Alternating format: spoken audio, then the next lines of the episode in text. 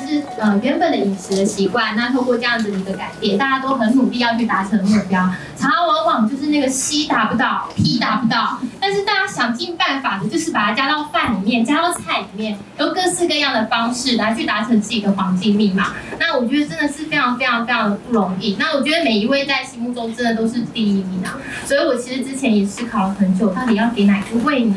那后来呢，我就想说，好，那我要给一位，其实真的。呃，大家的表现都很好。以以前的饮食是非常非常的简单单纯的，那可能一次一天呢，大家就是吃很重复的单一的东西。那但是呢，透过这样的饮食的改变，那他也很努力很努力的去调整这样的饮食。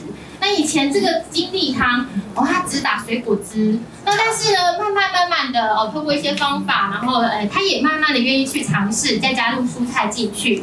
那我觉得这样的一个种类到最后就变得非常的丰富。那而且呢，蔬菜、水果、碳水化合物到最后，其实几乎每一样都能够达到标准。哦，所以我觉得真的是非常非常不容易的。各位老师、各位同学，大家好。呃，我今天来上这个课，我本来是一个很迷途，就很简单的生活，也不懂得说怎么吃法。后来有老师的那个上这个课，有老师的引指引下，我就慢慢慢慢去尝试。那我的青菜嘛，本来是单一，后来我学会了很多很多样的把它凑在一起，红蓝绿什么都有，就是一盘，就很简单，我就炒出一盘。因为我平常不是，就是很简单自己一个人生活嘛。因为先生都晚上回来，早上很早就出去了。那我的生活就是很简单的生活，就是很平淡的，也不懂得说要怎么样来自己过这样子很快乐。那我只会说，哦，早上出去商场走走，中午就随便吃吃，晚上就哦等着他们回来弄一餐，这样子也不会变化。后来我来上课以后嘛，我的精力汤。我就平常就是只有凤梨水、凤梨木瓜，就是呃就是苹果、芭乐，每天就是这芭乐、苹果、芭乐、苹果就这样子，然后加个麦片，也不懂要什么东西。那老师又说，那你又不够了，又什么皮不够，什么又不够。我说哦，那我加个南瓜。那我想想，我加个地瓜，我就慢慢给它加进去。那懂得吃吃个什么黑芝麻啦、坚果类。我以前。